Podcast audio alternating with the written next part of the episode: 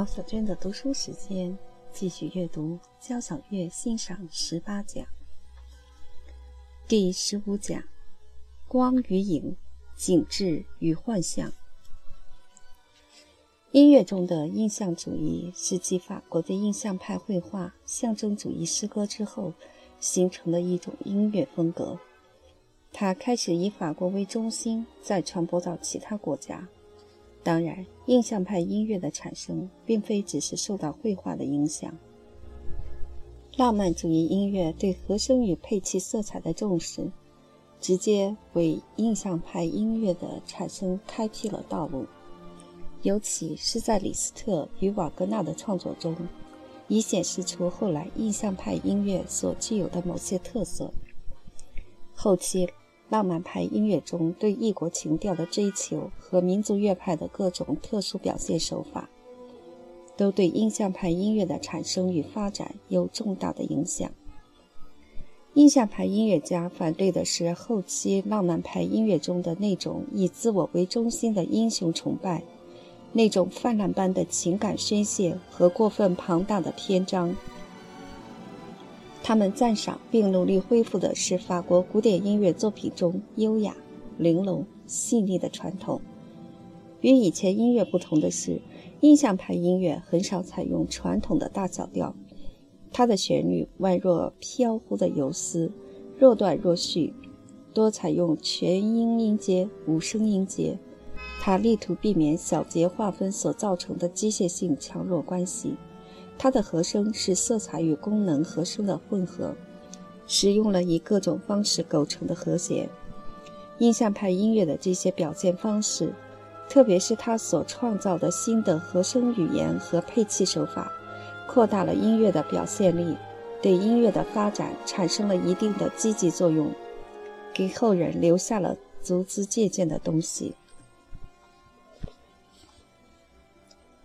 一。原生态印象派，德彪西。印象派音乐作品的题材主要是钢琴和管弦乐，在钢琴音乐中特别注重柔和朦胧的音色，要求触摸式的弹奏与踏板广泛细致的使用。在管弦乐作品中，经常使用各乐器组中细分声部的肢体写法，突出细腻的色彩表现。用乐队音响的各种色调变换引起感官刺激，以暗示出对某种印象的感受。在作品结构上，作曲家对传统的奏鸣、交响套曲形式已经不感兴趣，追求的不再是音乐形象之间的矛盾对比与冲突，也不强调戏剧性的展开手法。这些原则已被一种新的观念取代了。印象派作曲家热衷的是绘画、素描式的标题性音乐，借此渲染出光与影的交替和各种变幻不定的气氛。印象派音乐的创始人和最主要的作曲家是克劳德·德彪西，他1862年生于巴黎近郊，10岁考入巴黎音乐学院学习钢琴，18岁转入作曲班学习。暑假期间，他曾两次去俄国担任柴可夫斯基的资助人梅克夫人家的音乐教师，有机会接触到俄罗斯音乐，并深受穆索尔斯基的影响。1884年，他以大合唱《浪子》获罗马大奖，有机会去意大利留学两年。此后，他与印象派画家、象征派诗人多有交往，后者对德彪西的影响更为深刻。他经常参加在象征派诗人马拉美家里举行的星期二晚会。他的第一首印象主义音诗《牧神的午后前奏》就是根据马拉美的同名诗在1892年写出的。在表现奇特神秘题材及渲染飘忽不定意境方面，他堪称印象派音乐的代表作。他不仅鲜明地体现了印象派管弦乐作品的风格与技巧。同时，也完美地暗示出马拉美的诗中那种如梦如幻的气氛和时而朦胧、时而阳光艳丽的境界。牧神潘是希腊神话中一种头部和上半身像人、腰部以下为兽的神，他带领羊群在森林里一边吹着木笛，一边跳舞嬉戏。马拉美的原因是大意是，在一个炎热而倦怠的夏日午后，蜷卧在森林浓荫下的牧神，一个天真而热情的神，从睡梦中醒来。他安静地吹着芦笛，如在梦中。他的忧思驰骋于梦境与现实交错的幻境中。透过他芦笛的声韵，好像在远处湖边的芦苇里，有河船仙女在那里戏水。他弄不清这是现实还是幻影，于是爱的热情立刻高涨。然而幻影消失了，他的幻想又遨游于空想的世界里，将爱的女神维纳斯揽于怀中，感到一阵销魂而冒毒的喜悦。不久。这个幻影也消失了，阳光和暖，绿荫宜人，他又蜷卧下去，进入梦乡。德彪西的乐曲微妙地把握住诗中奇幻的气氛，表现出情调柔美细腻的感官世界。长笛首先吹出牧歌风格甜美舒适的主题，描绘出夏日沉静的森林深处牧神梦中的憧憬。主题反复之后，引出一段稍微激昂的双簧管旋律，模糊神秘的情调更加稠浓。中段的主题更加美妙非常，先由木管吹出，再由弦乐华丽的歌唱，极富感官愉悦之美。不久，乐曲又回到开头沉静梦幻的主题，然后逐渐微弱，余音袅袅的消失。德彪西的另外几部重要的管弦乐作品都是三部曲的形式，创作于1899年的夜曲，直接真切地表达了种种印象和光彩的联想，做到了用音乐音响进行自由的诗意化描绘，配器技巧也在此得到了充分的展示。第一首《云》由双簧管及大管吹出浮云般的音型。接着，稍带哀愁的动机由英国管呈现，在表示黎明来临的中段，长笛吹出较为明确的旋律。随后，在弦乐和低音鼓的伴奏下，断断续续的消失，乐曲以弦乐的拨奏平静的结束。第二首节日中的管弦乐，全体合奏非常清晰透明，与云恰成鲜明对比。狂欢兴奋的旋律层层高涨，节日的气氛越来越浓。不久，传来鼓号乐，这是游行的队伍经过吵闹的街区，越来越近地走过来了。耐人寻味的是，作曲家并没有在最热闹的场面上结束乐曲，而是以惆怅的孤寂予以节日欢乐的转瞬即逝。第三首《海妖》中浓郁而克制的配器更是令人心醉。闪耀起伏的海浪由竖琴和弦乐表现出来，随后出现无词的女声合唱，这是专是诱惑航海者的海妖的魅惑歌声。一个魔幻世界随着音乐似乎升起在我们面前。管弦乐自始至终都用纤细的节奏标示着波涛的涌动，好像和海浪融化在一起。柔和而空灵的海妖歌声在这个节奏型上连绵不断。直至若有若无。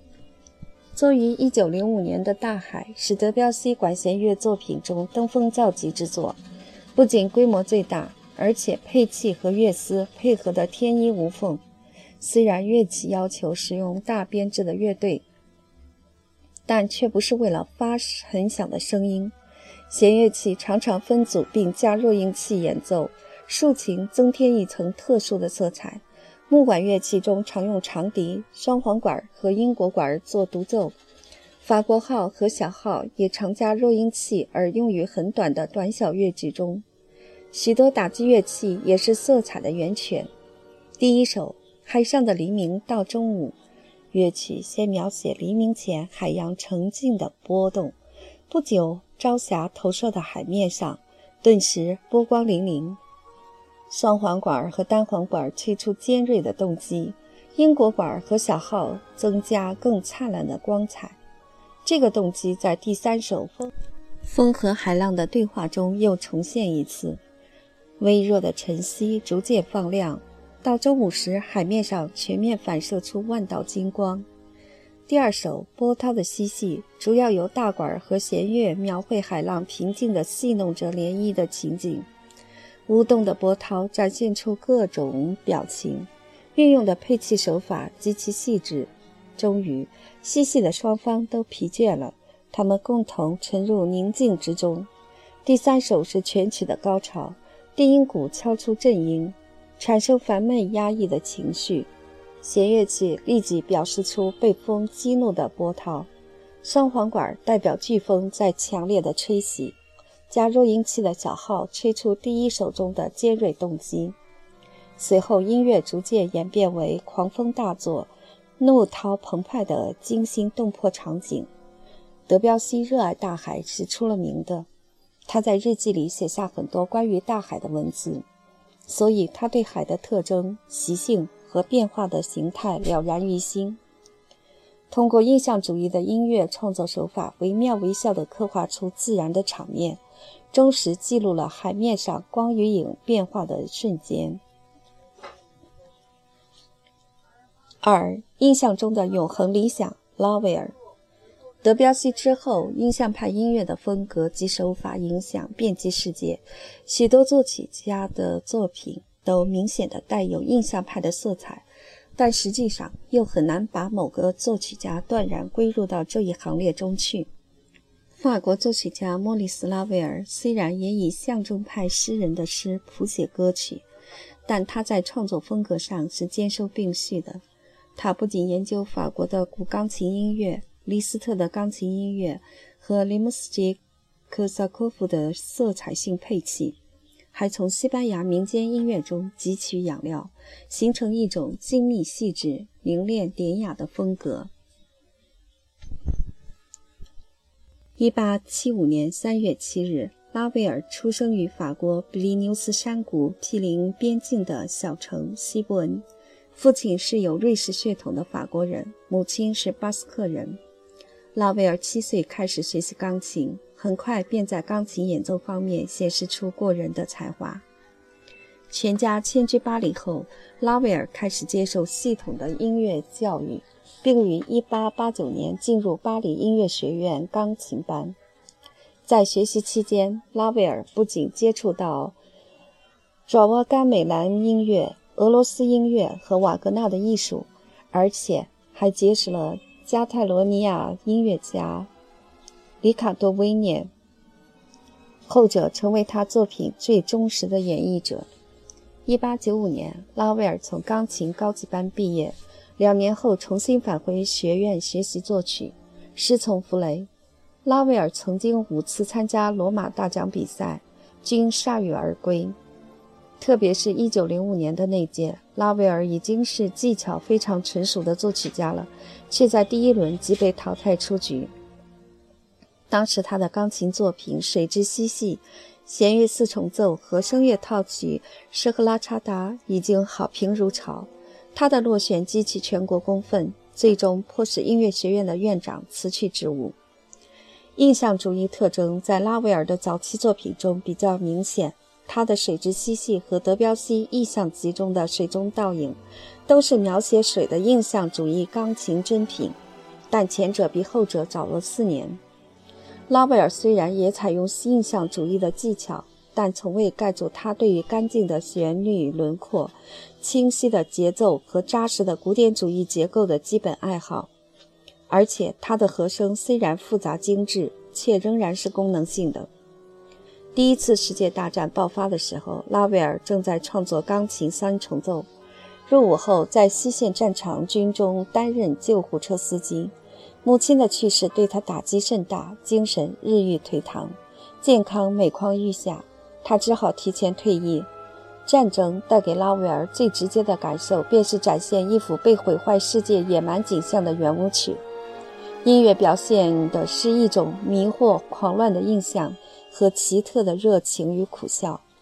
木管交替雕琢出旋律的影子后，在精致的管弦乐阴影下。浮现出一种焦躁不安的情绪。此前，拉威尔音乐中透明的冷静及充满魅力的特性已经荡然无存。拉威尔和德彪西一样是一位了不起的色彩专家，但他的创作题材比德彪西要广阔得多。除了描写自然景物的作品外，还歌颂了从古希腊罗马文艺复兴时代和童话中汲取的和谐与美的永恒的理想。他晚期的作品《古风小步舞曲》《悼念夭折公主的帕凡舞曲》和《库普林之墓》等怀古之作，已经让人窥见与德彪西分道扬镳的方向。拉威尔的现代主义因素在《西班牙狂想曲》和《布洛布莱勒》中已有所显露，其中《布莱勒》更是一部使他名闻世界的杰作。有评论说，他像畅销书一样惊心动魄。拉威尔以一个简单的西班牙舞曲的主题，用不同的乐器和管弦乐队的一部分演奏，层次不断加厚深入，最终由全部管弦乐队演奏，以华丽而嘹亮的高潮结束。拉威尔还做过两部歌剧《西班牙时刻》和《孩子与魔法师》，前者是按照滑稽歌剧的传统构思的，以典雅悦耳的法国语调为基础。这种语调和明确刻画出的剧中人的性格是一致的。他的音乐语言融合了法国风格和西班牙风格的成分。三、幻象与风景。除了拉威尔之外，带有印象主义倾向的作曲家还有法国的杜卡、英国的戴留斯、西班牙的法雅、意大利的雷斯皮吉等。杜卡属于弗朗克和丹迪一曼，他最流行的作品是管弦乐《魔法师的徒弟》。这支华丽的管弦乐协奏曲使人联想到理查斯特劳斯的。提尔·欧伦斯皮格尔的恶作剧。虽然杜卡是一个完美主义者，他毁掉了所有他以为似乎不太完美的总谱，但仅凭这部乐思单纯的《魔法师的徒弟》，就几乎集中了他音乐创作的全部精华。旋律形象鲜明，节奏明快宜人，配器绚丽辉煌，情调高雅幽默，结构精致独特，具有真正的交响发展。乐曲的影子从魔法的咒语动机开始，随着中提琴和大提琴神秘的泛音，加弱音器的小提琴分成三个声部奏出由三个跳跃下行音组成的平静动机。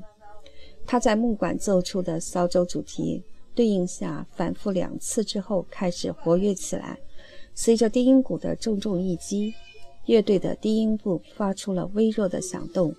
他的声音越来越大，终于取代了节奏。魔法应验了，那把扫帚开始以奇形怪状的步态跳跃着去积水。三支大管以非常活跃的断音进行是这首乐曲最基本的主题。小魔法师欢愉的主题也来源于此。当他在大管、小号、小提琴、圆号上反复传递时，乐队的音量也急剧激增，大缸里的水开始溢出，在地面上到处漫流。小魔法师并没有掌握让扫帚停止的咒语，无计可施之际，他举起了斧头。全乐队的猛烈和弦象征着扫帚被斧头劈成两半。然而麻烦更大了。原来的大管主题之外，又出现了低音单簧管的旋律。现在是两把扫帚在取水了。面对弥漫的大水，小魔法师只好胡乱地念着咒语，可是不起任何作用。就在他自己快要被淹没的时候，他喊起了师傅的名字。铜管吹出有力的信号调，宣告老魔法师的现身。他念起解除魔法的咒语，水势立即退去，一切复归平静。影子中神秘的梵音再现，刻画出徒弟对师傅魔法高深的钦佩。乐曲结束时，出乎意料的几声怒吼，表示老魔法师将惹事儿的扫帚扔到墙角，同时他也神秘的不见了。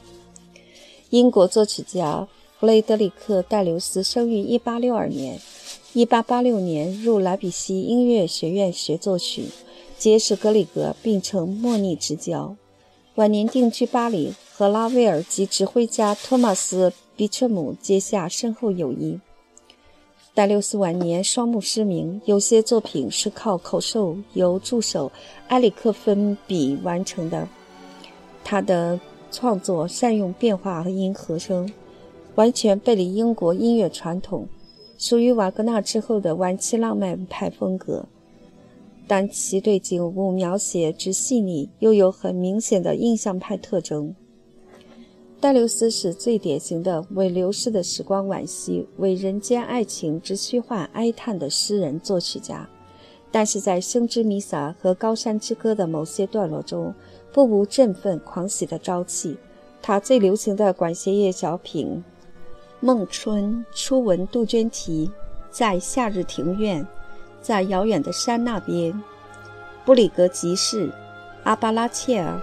和漫步天堂花园，不仅描绘出一个又一个如梦如幻、宁静而带有丰富美感的感情世界，而且配器精美绝伦，对旋律和转调有不可思议的敏感与天赋。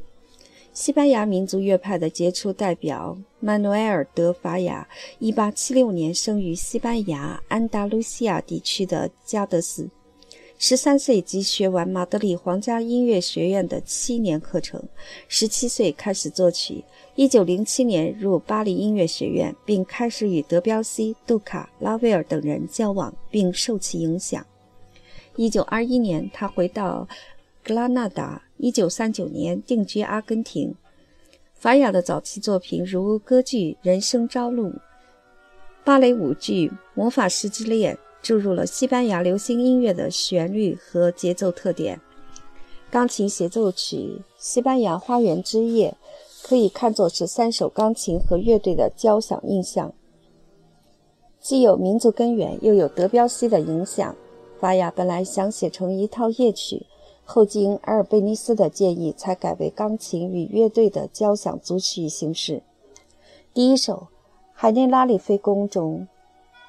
这是格拉纳达近郊伊斯兰教时代的离宫，因纤细巧致的阿拉伯风格设计而闻名于世。其花园俗称“艺术家花园”，是格拉纳达最旖旎迷人的地方。第二首，远方的舞曲，明快的舞曲从远方飘进，再慢慢消失在远方。第三首，科尔多巴山庄的花园。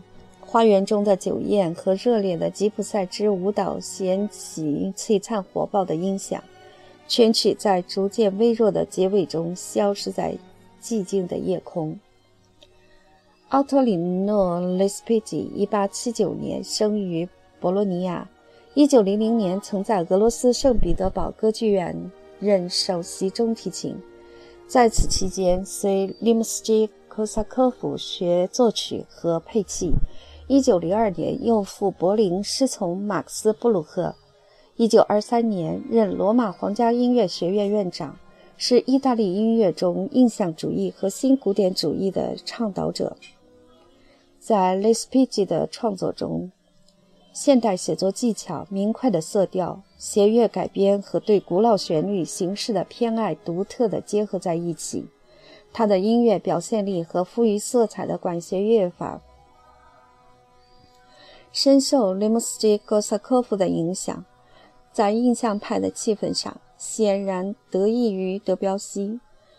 雷斯皮吉的代表作，也是最能发挥他的英德色彩画家本领的，无疑是他的连篇交响诗《罗马的喷泉》《罗马的松树》和《罗马的节日》。雷斯皮吉在《罗马的喷泉》总谱开头写道。在此交响诗中，作曲者企图把他注视到的罗马的四座喷泉的特征及周围风景最和谐的时刻，或者是正在眺望的人感觉到的最优美、最深刻的印象所产生的感情与幻想表现出来。雷斯佩吉的妻子埃尔莎伊说道：“这是赞美罗马最美的四座喷泉的音乐，不是从文学性标题产生的，也不光是在描述这些喷喷泉。”更是充满了精神性的要求。它是雷斯皮吉住在罗马最初几个月的经历所产生的全部思想、感受、情绪的总和。全曲分四段：第一段黎明时分，茱莉亚峡谷的喷泉；第二段清晨的特里顿喷泉；第三段，正午时分的特拉维喷泉；第四段，黄昏时分的美第切别墅的喷泉。罗马的喷泉完成八年之后，雷斯皮吉又创作了罗马的松树。如果说喷泉仅是借助乐音将自然的音响以幻想的手法再现，那么松树则是从罗马生活的主要见证人的古松上追怀昔日罗马帝国的光辉历史。为了能够恰当传神地表达出古代乃至中世纪的气氛和幻想。作曲家相当有效地采用了古代教会格里高利调式，全曲同样分四段：第一段波尔盖斯别墅的松树，第二段地下陵墓旁的松树，第三段西亚尼克曼的松树，第四段阿皮亚大道旁的松树。完成罗马的松树四年之后，雷皮斯基于1928年写成罗马的节日。